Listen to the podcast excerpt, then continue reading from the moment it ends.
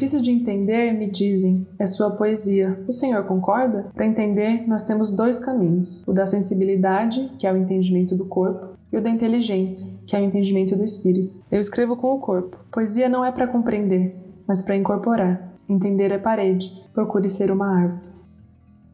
Oi, gente. Aqui é a Nana. Espero que vocês estejam bem. Confesso para vocês que minha vontade para gravar esse episódio era só ficar aqui recitando várias poesias do Manuel, como essa que eu acabei de recitar, porque é tão lindo o que ele faz com as palavras que só recitar delas já me satisfaz. Isso que eu acabei de recitar, na verdade, é só um trecho de uma das poesias do Manuel, mas eu acho que ela abrange várias das coisas que eu quero abordar aqui nesse episódio. Essa semana, quando eu fui pegar um outro livro sobre o qual eu queria gravar o episódio de hoje, eu me deparei com o livro da poesia completa do Manuel de Barros, e aí eu fui obrigada a adiar o episódio sobre o tal livro que eu tinha ido buscar, porque quando eu bati os olhos nesse do Manuel, eu lembrei de tudo que ele representa e significa para mim, aí eu tive que vir aqui falar um pouquinho sobre ele para vocês. Bem, eu conheci a poesia do Manuel através de um professor de um curso de fotografia que eu fiz lá em 2012, foi antes da faculdade até assim, foi um ano entre que eu estava entre escola e faculdade e eu fui fazer uns cursos de fotografia para saber se era isso mesmo ou não que eu queria da vida. E aí meu professor desse curso um dia recomendou uma poesia dele chamada O Fotógrafo. Essa poesia me marcou tanto que anos depois eu usei ela até num trecho do meu TCC. Com o passar do tempo, depois de eu ter descoberto, né, o Manuel, eu acabei consumindo mais e mais dos escritos dele. Ele escreve de um jeito muito único. Quando você bate um olho em uma poesia dele, você sabe que é dele. Tem a assinatura dele no jeito que ele escreve. Fazem alguns anos que eu considero o Manuel meu poeta favorito. E no episódio de hoje eu quero falar um pouco do motivo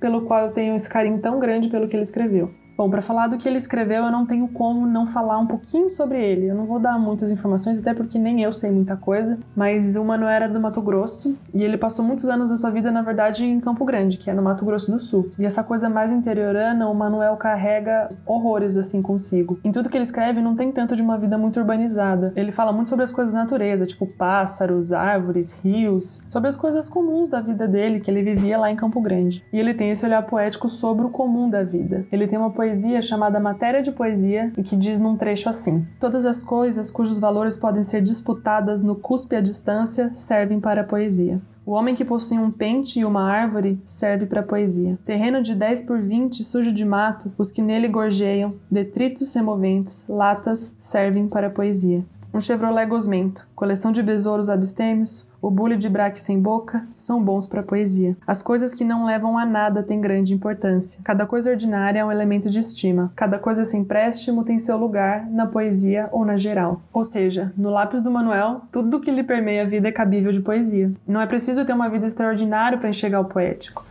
A sensibilidade está nos olhos de quem vê um pente, de quem descansa sob a sombra de uma árvore, de quem nada num rio num dia quente. Essa coisa de enxergar a beleza nas coisas comuns da vida sempre me toca muito. Eu falei há pouco que citei um trecho de uma poesia do Manuel no meu TCC, e a verdade é que muito do tema que eu abordei no trabalho é reflexo de consumir a obra dele. Meu TCC foi um trabalho fotográfico, documental e escrito sobre saudade. Eu estava morando sozinha em São Paulo e sentia muita saudade da minha família. Então eu usei essa experiência como inspiração para abordar sobre o que nós sentimos falta quando nós estamos distantes das pessoas que amamos. Com a vossa licença, eu vou ler aqui até um trechinho de um parágrafo que eu escrevi. É no ordinário que habita a minha saudade. É no almoço diário feito pela minha avó, no meu pai assistindo o jogo na sala ou mexendo no celular todo esparramado no sofá, do quarto dos meus pais, da luz que entra no banheiro pela janela quando o sol está nascendo e deixa o lugar com um ar confortável. É da minha irmã sempre organizando as coisas dela, do meu irmão jogando no computador. A casa da saudade é o cotidiano. A vida comum, ser objeto de poesia, me ensina muito sobre a importância que damos às coisas ao nosso redor. Eu não sei você que está aí me ouvindo, mas eu vim de uma cultura onde eu ouvia constantemente sobre ter uma vida extraordinária que eu tinha que mudar o mundo, dominar o mercado de trabalho, estar tá no topo da cadeia alimentar, querer sempre mais, exigir da vida coisas grandes e sempre buscar feitos gigantescos. Mas quando eu olho para a poesia do Manuel, meu coração encontra muito consolo. Não há nada de errado em querer ser super relevante, ser conhecido e fazer coisas grandes, mas eu acredito que por muito tempo eu fui condicionada a não enxergar beleza na vida comum por causa dessa cultura na qual eu fui inserida. Foi quando eu me deparei com as coisas que me fizeram escrever meu TCC que eu percebi quão bonito é um almoço de domingo, com a família toda em volta da mesa. Eu percebi que o Manuel sempre teve certo em enxergar beleza até numa lagartixa. Algo muda do lado de dentro quando a gente abre os olhos para enxergar que a poesia, o sol quarando nossas roupas roupas no varal, o cheiro do alho fritando na panela, um menino brincando num terreiro. Tem um outro livro que eu gosto muito chamado Morrer de Tanto Viver. Ele é de um autor cristão chamado Nathan Wilson, que fala muito sobre enxergar a beleza e a graça de Deus na vida que ele já nos deu. E já que eu tô recomendando coisas aqui, a canção Dia dos Arrais é linda e também fala sobre isso. Acho que nessa época de pandemia, que estamos todos isolados, nós precisamos ainda mais aprender a enxergar beleza nas coisas simples ao nosso redor. As coisas que talvez antes nós não nos atentávamos para olhar e tirar poesia. No episódio passado, eu citei uma frase que o Cuarão disse ao receber um prêmio, que é mais ou menos sobre os artistas terem a responsabilidade de olhar para um lugar onde nem todo mundo olha. E mesmo que Manuel não entendesse que isso fosse responsabilidade dele, ele fazia isso com maestria. A minha poesia favorita do Manuel é uma que ele fala de um menino num terreiro, esse menino cresce e se torna doce autoconhecedor de várias coisas, mas que ele sente nostalgia quando ele olha para as coisas que lembram a infância dele. É uma poesia muito simples, sobre coisas simples da vida, e é nessa simplicidade que o Manuel rasga o nosso coração. Ele é mestre em falar de pente, de pedra, de qualquer coisa que normalmente a gente não olha com um olhar carinhoso. Ele faz poesia do improvável. E além de poetizar o improvável, as palavras para ele são sempre uma brincadeira, parece que elas brincam nas mãos dele. Ele aproveita dessa brincadeira e cria neologismos que servem inclusive de força e potência para o que ele está dizendo.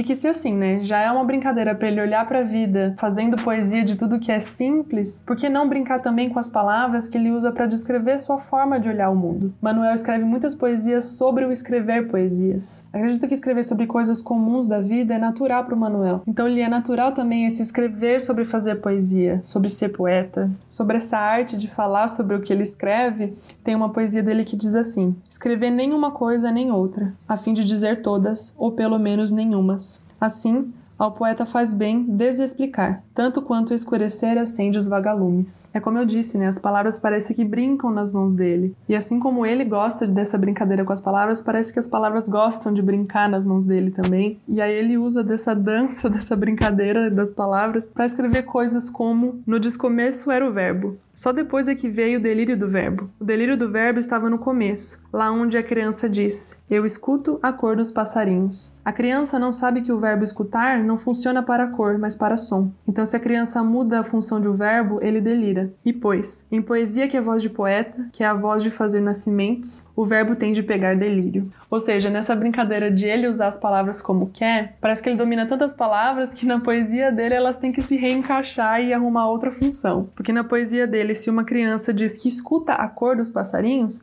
então ela escuta e o verbo que precisa mudar a sua função. É bonito isso, né? Ele valoriza a criança e a experiência dela nessa poesia especificamente ao invés de valorizar a palavra. Ele brinca com as palavras, então ele poderia valorizar as palavras. Ele, como poeta, poderia colocar como prioridade o, entre aspas, bom uso da palavra, mas ele é fiel ao que é simples e bonito para ele. Se para ele é bonito uma criança dizer que houve uma cor, então é sobre isso que a sensibilidade dele vai falar. E é sobre isso que a poesia dele vai dizer brincando com as palavras. Essa forma dele de usar as palavras como ele quer, até inventando algumas, é algo que eu aprendi muito com ele e que eu uso até às vezes na minha forma de escrever. Uma outra frase que eu escrevi no meu TCC foi que eu quis desenhar a saudade com luz, o que demonstra muito essa influência dele na minha escrita. Esse dom de nos fazer olhar para as nossas vidas com outro olhar é algo muito bonito que o Manuel carregava em vida e que sua obra vai carregar para sempre. Enfim, acho que esse episódio ficou até curtinho, mas eu queria muito recomendar a leitura dele aqui para você que está aí me ouvindo. Eu espero que esse episódio tenha te ajudado a olhar com mais sensibilidade e carinho para a vida que você já tem. Que seu entendimento da graça de Deus aumente a olhar para as pessoas que ele te deu.